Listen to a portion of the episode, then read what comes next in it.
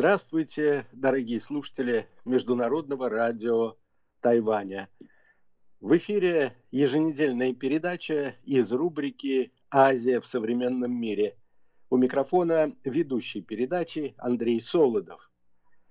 В международной российской печати продолжается оживленное обсуждение причин эпидемии нового коронавируса в Китае и реакции на эту эпидемию со стороны системы здравоохранения КНР.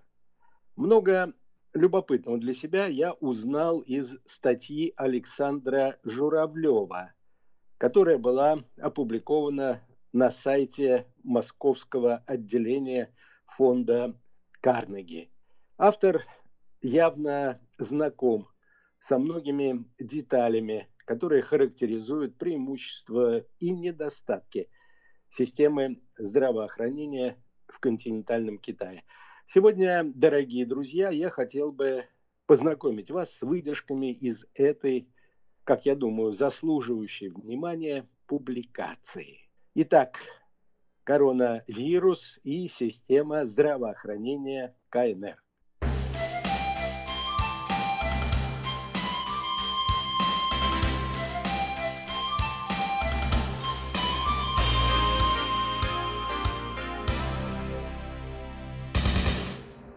Вспышка уханьского коронавируса или нового коронавируса, как мы привыкли называть его в наших передачах, привела, возможно, к самому глубокому кризису в истории системы здравоохранения Китая.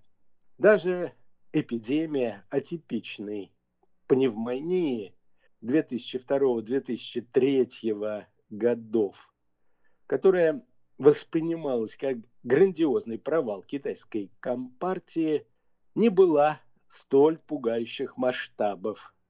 Ее жертвами стали всего лишь 350 человек, примерно из 5000 заболевших. В то время как сегодня число погибших перевалило за 1700, хотя эпидемия еще далека от завершения. Ну, э, эту цифру нужно скорректировать. Число погибших приближается уже к 3000, а число инфицированным э, к 80 тысячам человек. Модернизация последних 10 лет, продолжает автор, не решила всех проблем в китайской системе здравоохранения – Среди главных – это низкие зарплаты медработников, проблемы с доступом к первичной медицинской помощи, низкая квалификация терапевтов, разрыв в качестве медобслуживания между городом и деревней. Во многом из-за этих недостатков китайским властям приходится бороться с эпидемией беспрецедентными мерами, вроде карантина для 15-миллионного мегаполиса. На примере Уханя видно, как существующая инфраструктура не справляется с эпидемией. Коек в больницах не хватает. Люди вынуждены стоять в многочасовых очередях. Медицинская система КНР – просто не выдержала бы нагрузки от столь быстро распространяющегося вируса. Поэтому единственным выходом стала попытка ограничить эпидемию рамками одной провинции.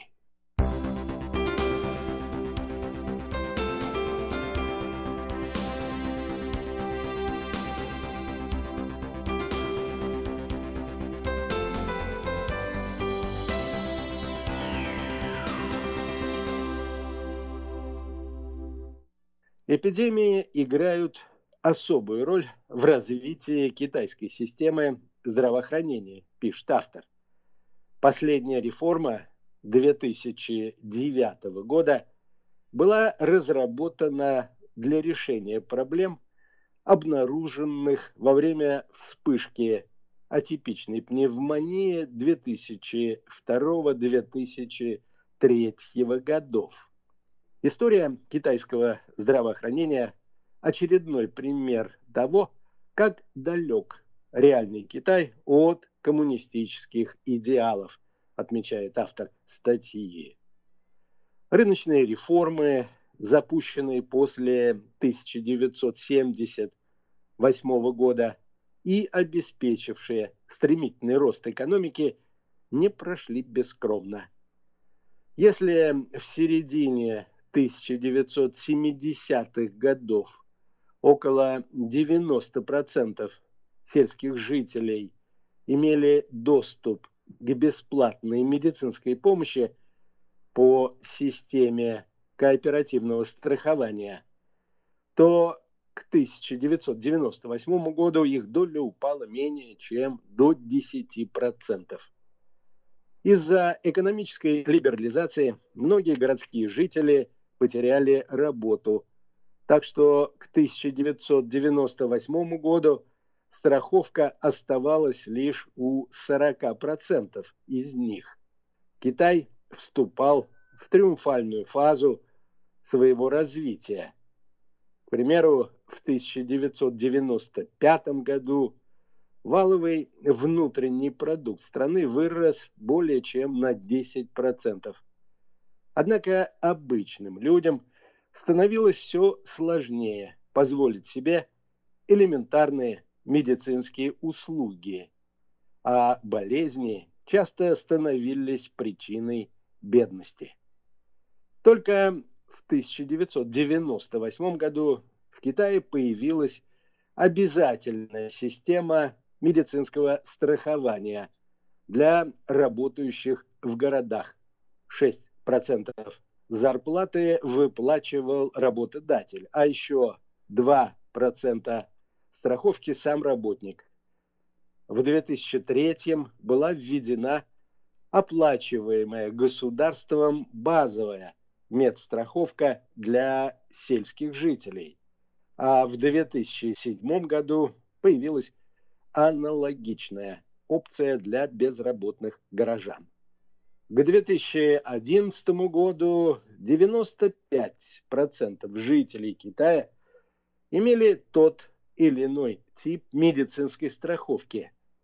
Однако серьезные проблемы оставались. Более 250 миллионов китайцев с сельской пропиской, которые работали в городах, не могли получить доступ к медицинским услугам.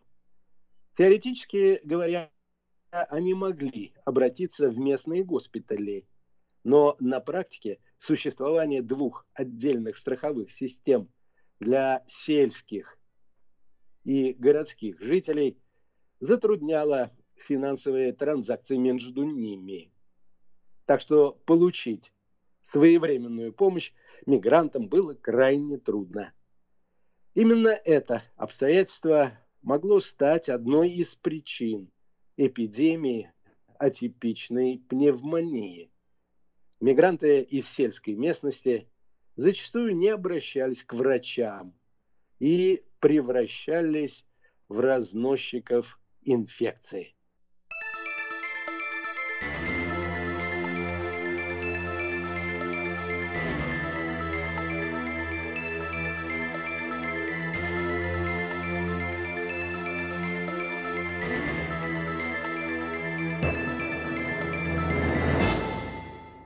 Только в 2016 году было принято решение создать единую страховую систему для всех жителей, и сельских, и городских. Впрочем, китайская государственная страховка и сегодня не покрывает часть важных лекарств и процедур. По данным Всемирного банка, отмечает автор, в 2016 году в Китае более 35% общих расходов на медицину приходилось на личные выплаты граждан. Это означает, что каждый третий юань в медицинских счетах китайцы оплачивают из собственного кармана, не прибегая к помощи государства или страховых компаний. 35% – большое достижение по сравнению с показателями 20-летней давности. Тогда личные расходы составляли 60%.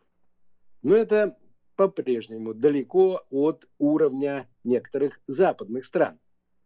Во Франции, Германии и даже США этот показатель не превышает 15%.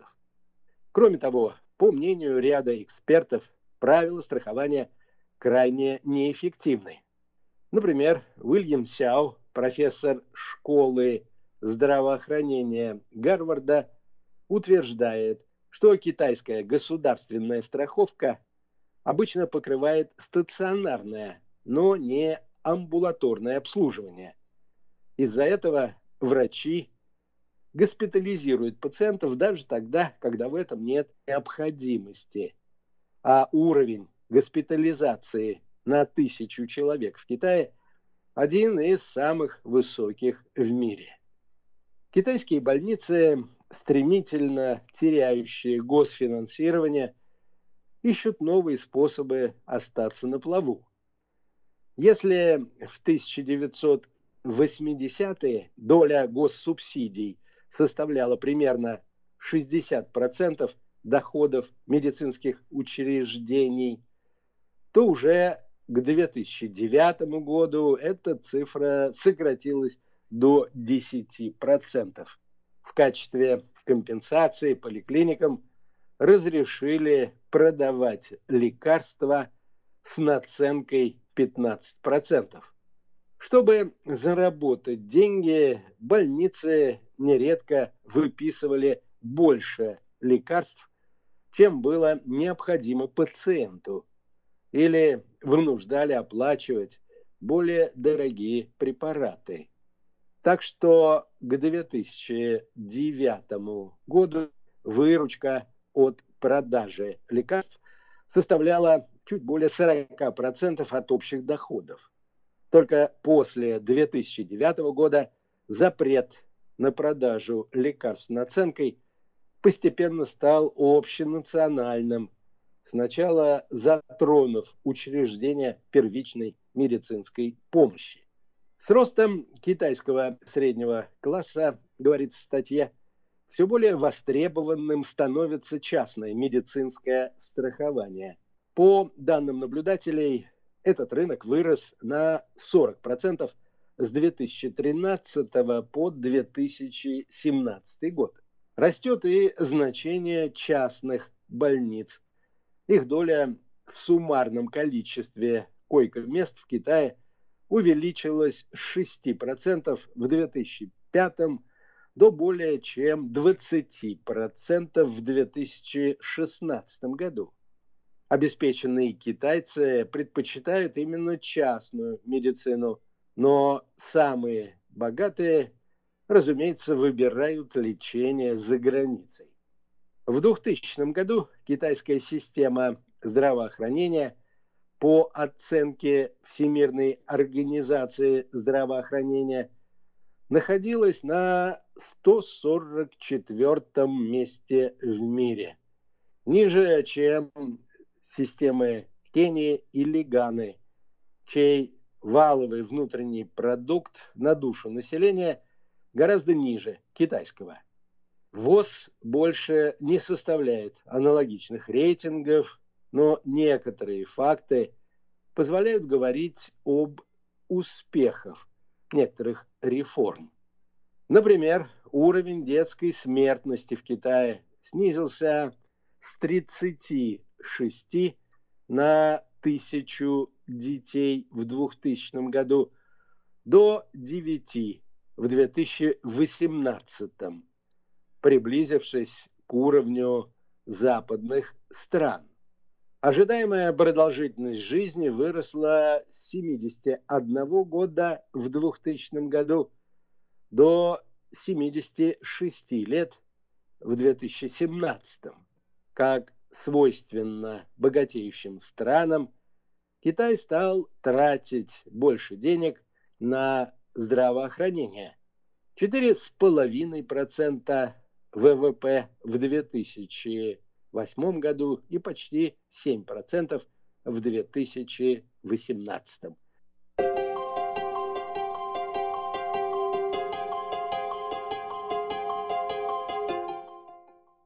На качество системы здравоохранения Китая влияет и разница в развитии регионов страны. Врачи по-прежнему предпочитают работать в городах из-за более высоких зарплат. В результате сельские жители, а это около 40% населения, остаются пока без качественной медицинской помощи. В целом по Китаю насчитывается менее двух врачей – на тысячу человек. Меньше, чем в Германии, где 4 врача приходится на тысячу человек, США около трех врачей или России, где на тысячу человек в среднем приходится 4 медицинских работника. При этом уровень квалификации даже городских врачей оставляет желать лучшего – только 60% медперсонала имеет степень бакалавра. Только 10% получали дополнительное образование после бакалавриата. Одна из причин, разумеется, это невысокие зарплаты в медицинской сфере. Младшие медицинские специалисты в среднем зарабатывают 4850 юаней в месяц, что составляет примерно 45 тысяч рублей. А это значительно меньше, чем средняя зарплата в крупнейших китайских городах. Около 8 с половиной тысяч юаней или 77 тысяч 500 рублей. Нехватка специалистов при низких зарплатах неизбежно приводит к коррупции. Традиционные красные конверты, в которых пациенты передают взятки врачам, были запрещены в 2014 году, но по-прежнему остаются распространенной практикой в больницах. Повсеместная коррупция, в свою очередь, ведет к тому, что люди не доверяют врачам, из-за чего особенно страдает система первичной медицинской помощи.